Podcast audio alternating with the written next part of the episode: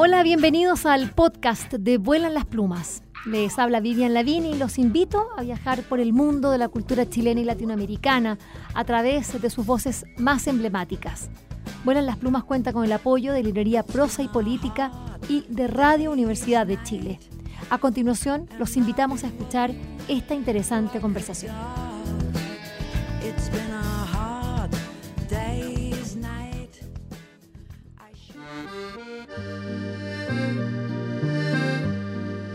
La cosmología es una rama de la astronomía. Podríamos decir que es como la filosofía de las humanidades, en este caso con el paralelo de las ciencias. ¿Por qué? Porque es la que se está haciendo esas preguntas que son muy difíciles de responder. sobre el universo, por ejemplo, cuándo comenzó, eh, cómo se estructura, y claro, son respuestas que los seres humanos nos estamos haciendo desde, bueno, eh, prácticamente desde que estamos aquí eh, en, esta tierra y que no caímos precisamente, eh, sí caímos desde el cielo, pero, pero como ADN. Y, desde que miramos las estrellas y, y, esa inmensidad que está sobre nosotros nos hace preguntarnos sobre eso y también sobre nosotros mismos. Em, una de las más interesantes em, eh, discusiones que hay eh, en, la astronomía o en la cosmología es qué pasa eh, con el principio, el inicio de todo. ¿Cómo partió todo? ¿Cuál, fue ese primer impulso? Y mm, hay, una, hay un modelo, porque no es una teoría, y aquí lo aclara muy bien en este libro que vamos, del cual vamos a hablar a continuación, del gran astrónomo chileno Mario Muy. Este modelo eh, la verdad es que avanzó y se, conformó en el siglo XX y ahora en el XXI cada vez va tomando más eh, fuerza. El libro Viaje al Big Bang. Así, pues como ese, ese primer estallido, eso, es, ese primer inicio de este Premio Nacional de Ciencias Exactas, Mario Amuy, eh, es un libro que nos, eh, remonta a, este modelo, a lo que ha pasado, a quienes han estado detrás de todas estas investigaciones, de estos hallazgos, de, bueno, de todo el, pensamiento que hay. Y por cierto, también da una mirada a lo que viene. Eh, Mario Muy es, no solamente un gran científico chileno, astrónomo de nuestra Universidad de Chile, rápidamente titulado, bueno, acá doctorado en la Universidad de Arizona, investigador del Centro de Astrofísica y Tecnologías Afines del CATA, fue el primer director del Instituto Milenio de Astrofísica Más. Bueno, es, eh, es, un gran divulgador y este libro, editado por Debate, por la editorial Debate, es sin duda prueba de ello y estamos contentísimos de tener acá a Mario Amuy, también amiguísimo de Vuelan las Plumas, porque siempre ha estado con nosotros en muchos programas juntos acá, así que estoy muy contenta de tenerte de nuevo aquí en el programa. Bienvenido Mario Amuy, Vuelan las Plumas. Muchas gracias por tu invitación, Vivian. Un tremendo grado volver a estar en tu programa. Estoy tratando de escarbar en memoria, pero yo creo que comenzamos a realizar proyectos compartidos por allá, por el año 2010 o quizás un poquito antes del 2010. Mi gente, la cantidad de años que han pasado. Bueno, en eh, también en el intertanto te ganaste el Premio Nacional, eh, has escrito varios libros y bueno, y este eh, yo creo que de, alguna manera resume ¿no?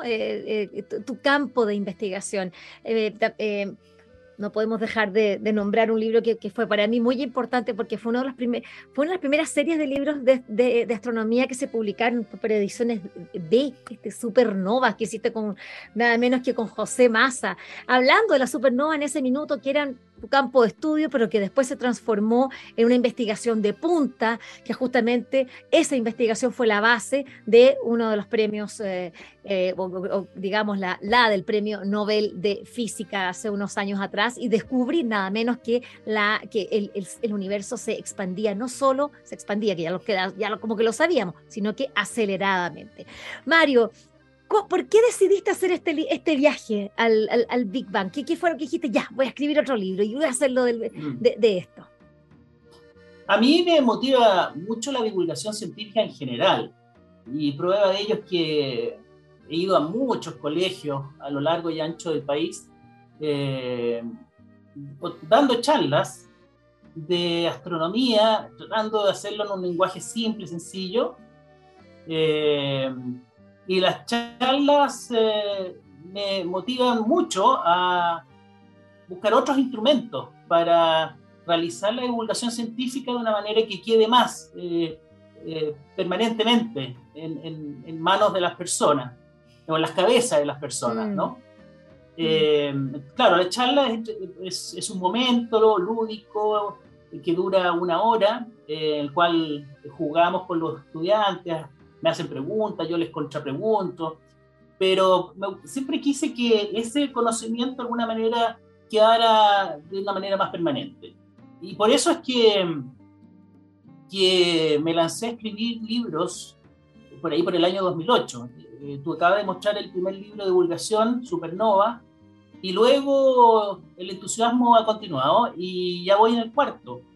Ahora, ¿por qué en este caso elegí el tema del Big Bang? Porque a, mí siempre me ha apasionado la, cosmología, que es, mm. como tú decías, esa rama de la astronomía que se preocupa del, del big picture, ¿no? de, de lo macro, de, preguntas fundamentales, eh, cómo se originó todo, cómo ha evolucionado el universo, cuál es su destino, es infinito o no es infinito. Esas son las preguntas que se hace la cosmología, que fueron filosofía durante muchos años porque no existían datos. Eh, eh, con los cuales eh, contrastar las ideas o las hipótesis. Mm. Pero estamos viviendo una época dorada que comenzó, diría, a inicio del siglo XX, eh, en que empezaron a aparecer señales del cielo que nos permitieron ir construyendo un modelo cosmológico que ha pasado pruebas sumamente exigentes en, en 100 años, y es el, la teoría del Big Bang, que está en, en el probablemente en el vocabulario de muchas personas, ¿no? De hecho, hay una famosa serie de televisión que se llama Big Bang Theory. Big Bang Theory, claro. Entonces, eh, pero yo me, yo me, preguntaba, bueno, ¿cuánto sabrá la gente realmente de, esta, de este tema que es tan fundamental, tan importante y que tiene tanto que ver con nosotros, con nuestra humanidad? Mm. Porque finalmente somos descendientes o, o vivimos en un universo y en la medida en que aprendemos sobre el origen del universo, estamos escudriñando nuestras propias raíces cósmicas. Así que, por todas esas razones, me di este gusto de traspasar al papel eh, conocimientos que yo tenía de diversa manera en mi computador, porque yo había enseñado cosmología en la universidad, eh, había dado muchas charlas. Así es que, por todas esas razones, eh, pensé que este tema sería de interés del ciudadano a pie. Bueno, el esfuerzo eh, es, eh, la verdad es que bien encomiable y yo admiro tanto em, el hecho de que, bueno, justamente esta, eh, esta pulsión que tienes tú por, por la divulgación que es fundamental, no solo para, como dices tú, pucha, yo quiero que la gente también entienda de lo que, como esa idea que tienen, que sepan un poquito más explicado, fácil, explicado pero sin perder el rigor científico. Bueno, eso tú siempre lo, ah, eh, quieres eh, eh, compartir eso, porque yo creo que también la alegría de, tener todo, este conocimiento como que se completa cuando tú lo compartes con otros, ¿no? Cuando otros se les abren los ojos y dicen, no lo puedo creer, es así como funciona. Bueno, yo he estado contigo en comida así tantas veces y siempre la gente te empieza a estrujar. Oye, pero entonces, ¿cómo es que funciona el universo? Y están comiendo así el postre. ¿Cómo funciona el universo? Porque porque claro, como dices tú, son preguntas súper fundamentales.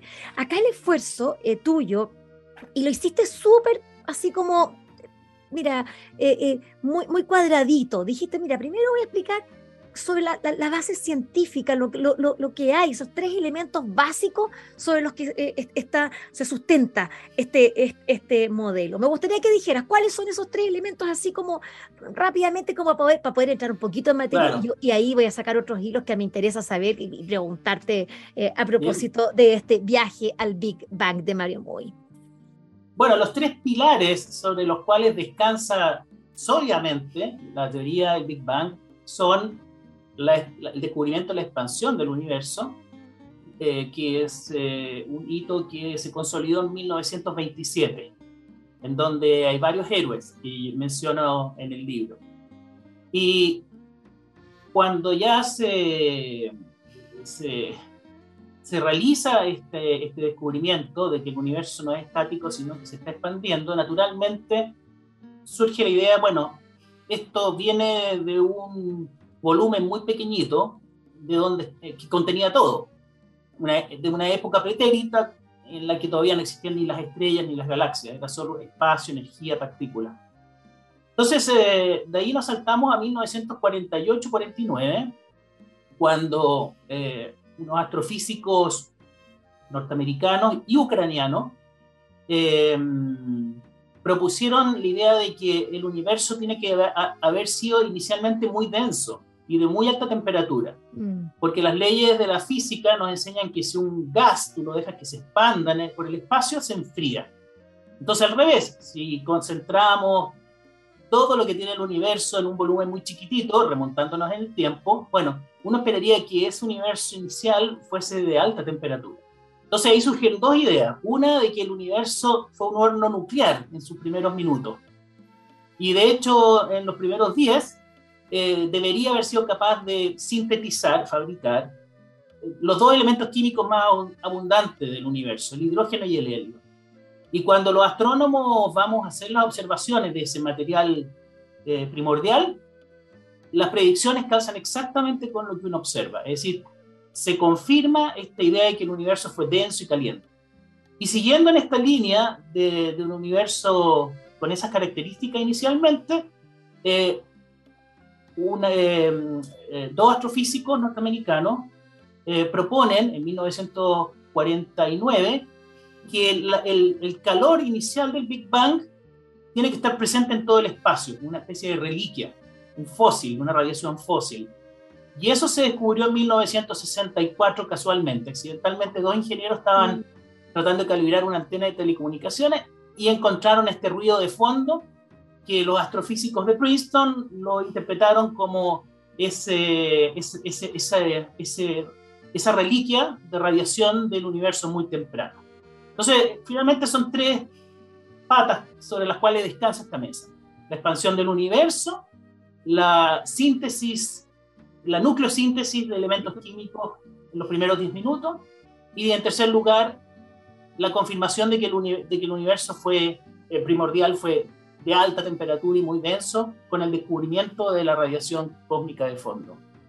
Hay una cosa bien interesante que... que mm, es una, una uy, viven, eso es una, una de las eh, confirmaciones más exitosas que puede tener una teoría científica, una teoría científica que te hace ese tipo de predicciones tan osadas como es la formación de los primeros elementos químicos y la presencia de una radiación de fondo en todas partes, es, una, realmente de una tremenda osadía. Y, yo creo que, el, descubrimiento del fondo de radiación cósmico realmente es una de las pruebas más exitosas de una teoría científica. En, eh, eh, estos, eh, estos, pilares, como señalas tú a propósito de, este modelo o teoría del, Big Bang, como dice, lo sustentan y, hace, y hacen que, por lo menos es tan exitoso porque no ha podido ser refutado. Es decir, tenemos, tenemos esa base, que finalmente toda la evidencia que seguimos, ustedes siguen encontrando, va confirmando pero a mí me, llama mucho la atención la imaginación, la creatividad que hay que tener para trabajar eh, eh, en, astronomía, eh, bueno, y sobre todo para, para poder responder matemáticamente o físicamente preguntas tan fundamentales que, como tú bien decías, solo antes se podían hacer desde la filosofía porque no había ningún tipo de mediciones, no, existían los, medios para llegar a, resultados que pueden ser comprobables. Eh, eh, por ejemplo, acá tú cuentas muy bien y, llama la atención que, el mismo Einstein, eh, a propósito de su teoría de la relatividad, le tuvo que poner, tú, le llamas como un parche matemático, porque lo que, lo que él verdaderamente estaba diciendo era tan volado eh, y, él mismo se lo creyó. Claro, qué, impactante eso. Yo decía, ni él se lo creyó que tuvo que decir, no, sé, que en realidad esta cuestión nos está moviendo todo el rato, es decir, el tiempo y el, el tiempo y el espacio que él, que, él postulaba, que en definitiva eran, como así, como tú lo pones como una cancha de fútbol, una manera bien entretenida. Y dice, esta teoría que sí puede, que, bueno, y que hoy día se ha comprobado que sí, pero él le tuvo que poner un parche si no, no, en realidad no se mueve todo el rato, es estático, porque, porque no, es muy volado el otro, y que después, y, que él mismo habría afirmado que fue como el gran error de su carrera. ¿Cuánto hay que tener de imaginación? Esa es mi pregunta, Mario Muy. Imagina, bueno, valga, la redundancia, eh, no, realmente hay que aplaudir a quienes eh, tuvieron ideas tan osadas en su momento. Eh, por de pronto la teoría de la relatividad de Einstein es una, una tremenda osadía e innovación. Mm. Eh, propuesta a comienzos del siglo XX, en 1915, la publica, la hace pública, eh, en donde el espacio y el tiempo son como mallas, mallas que se estiran, que ya no son inmutables, absolutas, como la habíamos conocido por los siglos de los siglos, desde la época de Newton. Y, Einstein sale con esta idea tan, tan rara, tan rara, ¿no? Que el espacio y el tiempo se pueden deformar.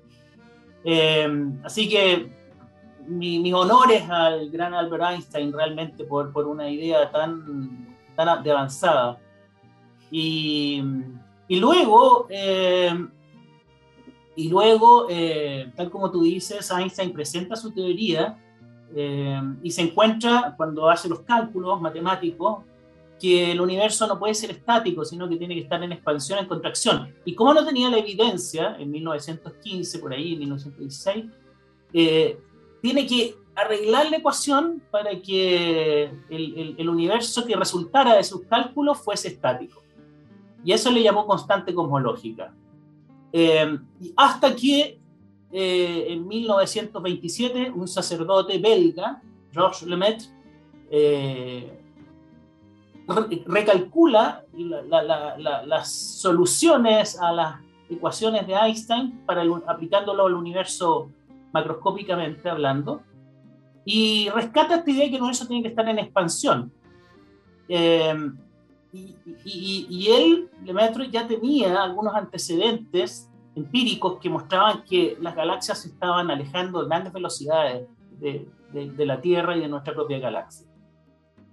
Y él es el que persevera en esta idea de que el universo eh, está en expansión, no es estático y que proviene de un átomo primitivo. Ahí se mandó una tremenda volada y, y un riesgo, porque el mismo Einstein lo desacreditó le dijo sus cálculos son correctos, pero su física es abominable. Imagínate recibir ese comentario nada menos que de Einstein. Em, y, y, luego eh, aumentó la evidencia de que el universo estaba en expansión, aparece otro gran actor en esta, en esta historia, eh, que es eh, el norteamericano Edwin Hubble.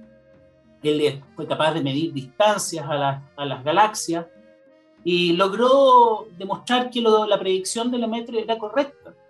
Y al poco tiempo, 1930 por ahí, ahí Einstein tiene que retractarse de su constante cosmológica y reconoce noblemente que había sido la mayor metida de pata de su carrera científica. Entonces tú ves que es una historia hermosísima de aciertos, de errores. Eh, cuando Lemaitre y Hubble lanzan esta idea de, y con pruebas, ¿no? con pruebas empíricas de que el universo está en expansión, aparecen detractores. Eh, Einstein fue uno de los primeros que se plegó a, esta idea del universo en, expansión, pero hubo otros uh, científicos que opusieron mucha resistencia. Y ahí aparece un, gran astrofísico inglés, Fred Hoyle, que en 1949, en un programa radial de la BBC, eh, trata de denostar la idea del Big Bang y lo hace justamente con esta onomatopeya. Eh, eh, eh, es tan ridícula esta idea del, inicio de un volumen pequeñito que le llamó el Big Boom, que en inglés es el Big Bang. Y él proponía un modelo alternativo que no, no, había tenido Big Bang. Daba cuenta de la expansión del universo, pero un universo que tenía que estar creando energía y materia todo el tiempo para que sus condiciones no cambiaran y no tuviese un origen, un, un, un momento inicial. Y y fue justamente el Fondo de Radiación Cósmico, descubierto en 1964, que demuestra que el, pasado del universo fue denso y caliente, tal como lo predice la idea de, de Lemaitre. Y, y, con eso cae estrepitosamente el modelo de Fred Hoyle. Así que esto te da una idea de, de, los aciertos, errores que tiene la ciencia y cómo se va construyendo esta verdad, que es una verdad que no termina de construirse nunca. Sí, bueno, eh, también es interesante cómo, cómo este, eh, este libro tú vas explicando, vas diciendo, mira, la, la, la evidencia va, va, va, por acá, eh, pero finalmente tú dices, pero estamos a, ahí mirando, así como puede, porque puede que en cualquier minuto llegue otra evidencia que, que, que dé vuelta a todo y, y, el tablero salga disparado claro. para cualquier parte y en realidad claro. las cosas eran de otra manera. Mario, a propósito de, la, de, de, de, esta creatividad, de cómo imaginar, sí. También acá hay un elemento bien interesante, a propósito de, esos, esos primeros eh, momentos de, la creación de todo, de, cuando empieza. Eh, y es eh, lo que, lo que habla eh, Alan Guth, que, que, tú, es que es uno de los padres de la inflación. Eh, y que de la inflación cósmica, vive. Eh, sí, por la inflación cósmica. Sí, no, no, la inflación económica no, es tremendo, no, eso no me, por favor, eso no me acordé, de la inflación no, no, no, no quiero hablar de esa, no, de la inflación cósmica, hablemos de cosas buenas. Eh, y habla de las burbujas universos de bolsillo. Eh, y estos son los multiversos. Claro. Y esto hoy día es parte de no sé, pues todas las series Marvel, Mario, ahí están los multiversos, los metaversos, lo, la, todas las cosas, y uno dice, qué impactante cómo eh, la ciencia, la ciencia ficción, la creatividad, la, la imaginación se van cruzando. Eh, y, y, y, y, entonces a ustedes también les va, les, les va alimentando, me imagino. Eh, ¿qué, ¿qué, te pasa a ti cuando ves las series de Marvel, por ejemplo, a propósito de los, de los multiversos y metaversos y todo eso? Bueno, la verdad es que no soy muy seguidor de la ciencia ficción, ¿eh? debo admitirlo con, ah, con, con culpa. no, a pesar de que Odisea 2001, Odisea al Espacio, eh, fue una película que me marcó mucho en su momento eh, y me, me, me, me, motivó mucho para, para dedicarme a, a la carrera de la física y la astronomía. Ya, Pero hoy día no, no veo realmente series de ya. ciencia ficción. Pero claro, lo que, lo que hizo Alan Wood, a quien tú mencionas con tremenda imaginación, fue justamente proponer el mecanismo que había gatillado el, el Big Bang, el inicio de la expansión. Y a eso le llamó la teoría inflacionaria. Y es una idea que la rescata del mundo microscópico. El universo al, al inicio tiene que ser, bueno, es un volumen chiquitito, que contiene todo, y en ese mundo pequeño, que es, el, es todo el universo en ese momento, la semilla. Es la semilla, eh, tiene que convivir dos teorías parciales de la naturaleza, la teoría de Einstein, que describe la gravedad, y por otro lado tienes que incorporar la teoría del mundo microscópico, se llama la mecánica cuántica, y con esto ya yo creo que espantamos la mitad de la audiencia. No, no, no, no, porque claro, pues estas son teorías que como que se, que, que se oponen finalmente, no, no, como que, que, no, tienen, no, que no, matemáticamente no hablan entre sí, claro, pero sin embargo operan, operan cada uno en su dominio. Eh, bueno, y lo que hizo Alan Guth fue justamente apelar a los conceptos de la mecánica cuántica para eh, y proponer el mecanismo que da el puntapié inicial al universo. Y, y, y, si uno se atiene a las consecuencias de lo que dice Guth, ese, ese mecanismo, esa energía inicial que tenía este universo chiquitito, tiene que haber tenido como burbujitas, porque el mundo microscópico, microscópico funciona de, de esa manera. Entonces él predice eh, que el universo no, no, debería, no, debería ser perfectamente uniforme. Debería tener pequeñas arrugas, pequeñas eh, des, eh, variaciones en temperatura, en, en, en densidad de materia. Y eso es justamente lo que uno ve en el fondo de radiación cósmico. Uno ve casi una esfera perfecta que nos rodea, pero también ve las arrugas, que son estas fluctuaciones iniciales, se llaman fluctuaciones cuánticas, con eso ya espantamos a la otra mitad de la audiencia. Y, pero, pero se ven, se ven, se ven en el, en el mapa del fondo de radiación cósmico y son muy sutiles, son muy chiquititas. El fondo de radiación cósmico es un mapa de radiación que nos rodea y las fluctuaciones son una parte en 100.000. O sea, en un punto tenemos, qué sé yo, eh, 3 grados de temperatura y en el punto al lado tenemos 3 más 0,0003 grados de temperatura. Es decir, lo que quiero decir es que son muy sutiles estas fluctuaciones. Y tiene su origen en, esta, en estos fenómenos cuánticos del universo inicial, primordial, y son nada menos que las, futuras, las semillas de la futura galaxia. Si no fuese por esas fluctuaciones cuánticas, el universo hubiese sido perfectamente uniforme y, el, y la gravedad no podría haber operado para crear galaxias, ni estrellas, ni planetas. Por lo tanto, somos descendientes de estas fluctuaciones cuánticas que imaginó Alan Guth en 1980. Y, esto creo que con eso la ciencia ficción se queda chica. Sí, está bueno. se queda corta con todo lo de la imaginación. Eh, hay, una, suerte de tributo que acá eh, tú haces eh, y nombras a propósito de, la manera, o si recuerdas los nombres, cómo se ha dado históricamente a, nuestro universo. Mario Muy en este libro Viaje al, Big Bang, cuando hablas de, bueno, los griegos cuando bautizaron la famosa Vía Láctea, este camino de leche derramada, pero también citas al pueblo mapuche, eh, cuando hablas del Wenu Leufu, o río del cielo, o a los pueblos andinos, que le, llamaban Atunmayu, o río celeste. También después, a propósito de la Nueva Magallanes, que nosotros la podemos ver solamente del sur, por lo tanto los pueblos del norte no tenían idea de, de estas nebulosas gigantes, gigantescas que no son parte de nuestra Vía Láctea, sino que están más allá, pero ya, pero desde acá las vemos. Eh, pero, pero los que miran hacia, hacia afuera, en, bueno, en el norte, digamos, en el hemisferio norte no lo ven, y, y, nuevamente hablas de eh, lo que la cultura mapuche se, eh, llamaba esta nebulosa el ruganco o pozo de agua artificial.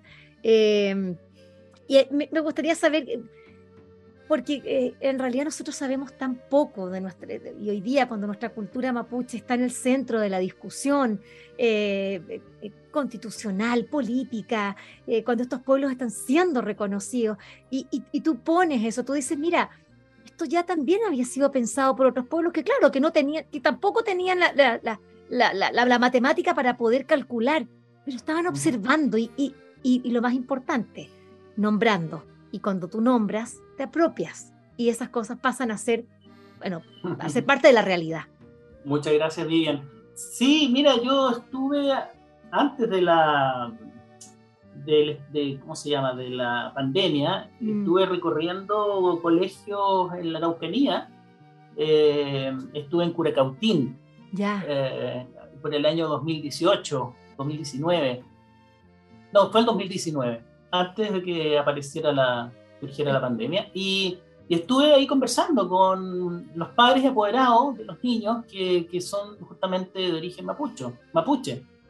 Y, y, me contaron cuál era su cosmovisión, eh, cómo ellos imaginan eh, cómo está estructurado el universo. Y ahí me llamó mucho la atención cómo aparece el concepto de la energía oscura, que también está mencionado en el libro, que es eh, lo que produce la aceleración del universo y que tú mencionaste hace un rato fue motivo de un premio Nobel de física hace algunos años atrás. Del que tú fuiste eh, también y ellos, y ellos, hablan de ese concepto de la energía oscura. Cuando yo les hablaba de la energía oscura, ellos me replicaban con otros conceptos que tienen bastante analogía con, con los conceptos de la astronomía occidental.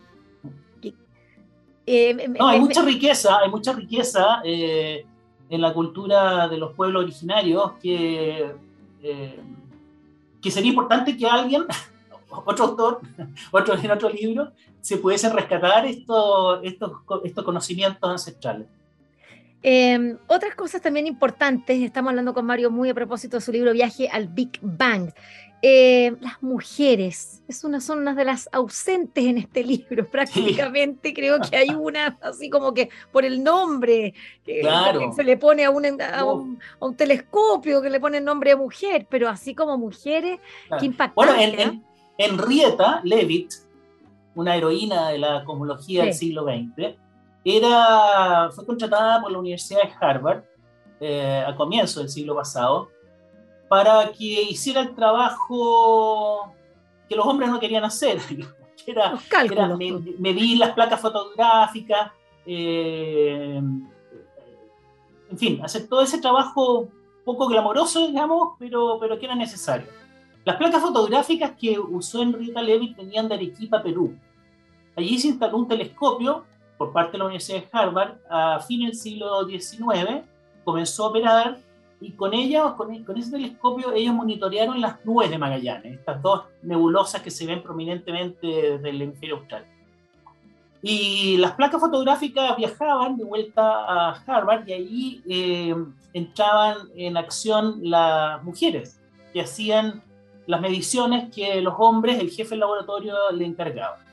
Y ella descubrió nada menos que estrellas variables que pulsan en las nubes de Magallanes, estrellas que se llaman cefeidas. Y descubrió que había una regularidad en la manera en que pulsan las cefeidas. Y gracias a ese descubrimiento de Henrietta Leavitt es que se puede eh, usar las cefeidas para medir distancia de manera muy, muy precisa a galaxias en el universo. Y tanto es así que el mismo Edwin Hubble, eh, a los pocos años, usó la, receta de Henrietta Leavitt para medir distancia a estas nebulosas, pero en el hemisferio norte, y con ello demostró que las nebulosas, no se sabían a qué distancia estaban, eran en realidad otras galaxias, galaxias externas a la Vía Láctea. Y con eso, Edwin Hubble, gracias al trabajo de Henry David, llenó el espacio de galaxias. Y luego, con el trabajo de otros, otros astrónomos, se demostró que estas galaxias se alejan entre sí, lo que es la expansión del universo. Así que Henrietta Leavitt eh, fue clave y diría que fue uno de los primeros hitos muy significativos de la cosmología moderna eh, hecho por una mujer en, eh, en, los laboratorios de, de, la Universidad de Harvard. Y ahora, posteriormente podemos citar a la Vera Rubin. Vera, Rubin, sí, que, tiene, que tiene nombre telescopio. En 1970 eh, midió la rotación de las galaxias y descubrió que rotan demasiado rápido y que la única manera para que explicar que las galaxias no se dispersen por el espacio es que tengan un halo gigantesco de materia oscura. Así que podemos decir que Vera Rubin también es una, marcó un tremendo hito de la cosmología moderna y un telescopio que está en construcción en Chile va a llevar el nombre, ya lleva el nombre de Vera Rubin, que va a entrar en operaciones en el año 2024 desde Cerro Pachón en la región de Coquimbo. Bueno, escribir un libro sobre astronomía eh, y ser chileno eh, hoy día es hablar de eh, bueno, de uno de los polos astronómicos del mundo. Es decir, estamos, es un libro que se hace con toda propiedad porque eh, en la parte final, o, digamos ya, ya como haciendo un sumario del, libro, eh, Mario Muy, tú lo que haces es, decir, bueno, esto viene, porque hoy día sabemos esto por los, por, los instrumentos que, que tenemos, pero a propósito de, y ya, en suelo chileno, porque hay cosas que, que vienen pero son afuera, pero, pero hay cosas que, que, van a pasar acá en Chile. Muy pronto, ya lo estás diciendo a propósito del Vera Rubin, y luego el, el Extremely Large Telescope, el, este, el LT del, del, del Armazones, van a ser instrumentos poderosísimos, es decir, el, el, el, el Extremely Large, este va a sacar una foto del universo cada tres días, así vamos a tener un mapeo, una bueno, eso es lo que tú siempre aludías y, y, a mí me llamaba tanto la atención de que había que prepararse para esta big data, es una cantidad de información a propósito de, del Instituto Milenio Astrofísica, que tú fuiste uno de los grandes impulsores de que, de que se hiciera un instituto que, que pudiese recoger y procesar la información, porque si no la van a procesar ya sabemos quiénes, los, los centros de investigación internacionales, y es ahí donde se producen los descubrimientos. Pues entonces después son los otros, pero, pero, pero con investigación chilena entonces, o, o, participación chilena. Es tan interesante. Hoy día tú estás, tú, estás hacia puertas de lo, de, lo que se viene y que es ahora, ¿no? Es ahora, de aquí a cinco años más. Es el futuro ya está aquí, ya está ya presente. Claro, mira, qué bueno que menciones esta, este boom tecnológico eh, en el norte de nuestro país, porque eso me lleva al telescopio que usó Galileo en 1609 y que revolucionó la cosmología.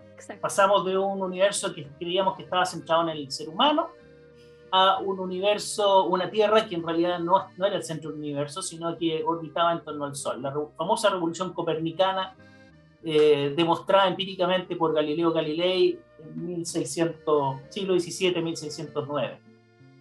Y luego, eh, el descubrimiento de que las nebulosas en realidad son vías lácteas externas a la Vía Láctea ocurrió con el telescopio más grande del mundo. en, el, en, en, en, California, Estados Unidos, hace 100 años, hace un poco más de 100 años, hace 100 años. Eh, entonces, lo que quiero decir es que cuando se construye, se desarrolla un instrumento astronómico más poderoso, viene acompañado de una revolución científica. Entonces, no es descabellado pensar que con el James Webb, telescopio espacial de nueva generación de la NASA, que está en órbita desde el 25 de diciembre pasado, y que acaba de hacer públicas sus primeras imágenes y resultados científicos, más el telescopio 38 metros que la Comunidad Europea está construyendo en el norte de Chile, que va a entrar en operaciones hacia el 2028, el Vera Rubin, que está en construcción en la región de Coquimbo, que va a estar dotado de la cámara digital más grande jamás construida para un observatorio, un telescopio, eh, y el telescopio Magallanes, eh, eh, que va a ser un telescopio de 24 metros, que va a empezar a funcionar hacia fines de la década. Bueno, con esta batería de instrumentos, la verdad es que tenemos que estar preparados no solo para descubrimientos que ni siquiera tenemos pensado que van a ocurrir, sino que para ideas que pueden revolucionar completamente la cosmología y, quizás la teoría del Big Bang, bueno, deba ser modificada, como, como siempre ocurre en ciencia, por lo demás. Así eh, que es muy expectante, hay que estar muy atentos a los expectantes momentos que está viviendo la astronomía mundial y que tiene su, su polo, eh, su epicentro en Chile. Eh, bueno, finalmente, Mario, debo decirte que eh, que me conmovió la, parte final de tu libro, porque este es eh, un libro que mira, que mira al cielo, que mira, mira las estrellas, pero con los pies muy bien puestos en la tierra. Y mm, tú realizas una advertencia que me voy a permitir leer. Tú dices, nuestro futuro y supervivencia están en nuestras manos, estamos abandonados a nuestra propia suerte. Frente a la encrucijada que estamos enfrentando, no nos queda más opción que hermanarnos con la naturaleza y evitar aniquilarnos a nosotros mismos para que nuestros descendientes tengan la oportunidad de seguir navegando por el universo en esta nave espacial, que es la Tierra, desentrañando sus misterios y comprendiendo nuestra propia existencia. Pensar que seremos capaces de colonizar otros planetas es una peligrosa ilusión que nos puede hacer soñar que podremos escapar de nuestros problemas. Nuestro destino está acá, con los pies bien puestos en la Tierra. Em, hoy día el hashtag en, en Twitter es la Tercera Guerra Mundial eh, es la guerra nuclear. Ese es el tema que, que, hoy, día se, que, se está discutiendo a propósito de las tensiones entre China eh, y Estados Unidos y, bueno, y, con, sus satélites ¿no? respectivos, Rusia, qué sé yo. Eh, y la verdad es que, es, que este libro nos invita a soñar, pero sobre todo nos invita a entender que nuestra, nuestra nave es esta, es la Tierra. Y esta advertencia que tú haces es tan importante, María. Me gustaría saber qué, es lo que a ti te, te, impulsó, porque podrías haber terminado este libro, ay, acá viene, vamos fantástico, pero tú dijiste, a ver, sabes qué, perdón, pero acá hay gente como un Musk que está, o, qué, como un Elon Musk y tantos más, que donde ya hay eh, patentes mineras de, para, de prospección minera en Marte. Es decir, quieren ir a, buscar minerales a Marte. Y, se habla de las futuras eh, eh, colonias, en, planetas, en vez de hablar de, las colonias que tenemos aquí, acá, en nuestra propia Tierra. Bueno, hacia el final del libro mm, hago la reflexión de que nuestra presencia en el universo es doblemente extraordinaria. Por un lado, somos hijos de las, descendientes de las fluctuaciones cuánticas, de estas minúsculas fluctuaciones aleatorias eh, que tuvo ese átomo primigenio, del cual, de las cuales surgieron las galaxias, en su interior las estrellas y los planetas. Eh, por de pronto ahí hago la reflexión de que somos descendientes de casualidades. Si luego empalmas eso con la selección natural, la evolución darwiniana sobre este planeta, a partir del ADN, que no sabemos cómo se, se produjo esa, la, molécula de la vida, pero que, sabemos que evolucionó aquí en la Tierra, eh, también somos resultados de azar, del azar, de múltiples, múltiples, múltiples, múltiples ensayos de prueba y error eh, que hace el ADN a través de las, por medio de las mutaciones genéticas, algunas son exitosas, otras no. Entonces, para que nosotros estemos conversando hoy día, Vivian, han ocurrido muchas casualidades, las casualidades astrofísicas y las casualidades de la biología. por lo tanto, si hemos llegado a comprender cosas tan grandes, mucho más grandes que nosotros, como es el universo, eh, es algo que sería un tremendo desperdicio que no pudiésemos perseverar en aquella aventura, en la aventura del ser, humano por comprender eh, de mejor manera nuestros propios orígenes eh, biológicos y cósmicos. Por lo tanto, sería un tremendo desperdicio que que descuidáramos la naturaleza, nuestro planeta, que nos ha albergado, eh, que es nuestra madre, eh, que nos ha permitido navegar por el universo. Y, y, si nos distraemos pensando en, en, conquistar otros planetas, está muy bien, como para la ciencia ficción, también es interesante eh, hacer el esfuerzo intelectual, tecnológico, pero no descuidemos y no nos olvidemos que que a nosotros nos sustenta el planeta Tierra y que sería un desperdicio no seguir avanzando en esta aventura por entender el universo y de paso entender nuestros propios orígenes. Muchas gracias, Mario Amuy, por esta maravillosa conversación. Felicitaciones por este libro que sirve para conversar, por cierto, de este maravilloso viaje al Big Bang, pero finalmente hablar sobre nosotros mismos. Muchas gracias. Muchas gracias, Vivian. Espero que esta conversación les haya gustado y recuerden que la escucharon en el canal de Vuelan las Plumas. Pueden acceder al material que hemos producido desde el año 2002 en www.vuelanlasplumas.cl y seguirnos a través de nuestras redes sociales en Facebook, Twitter e Instagram. Este programa cuenta con el trabajo en sonido de José Rojas y de Isidora Cesnich en la producción digital. Soy Vivian Lavín y les agradecemos su atenta escucha.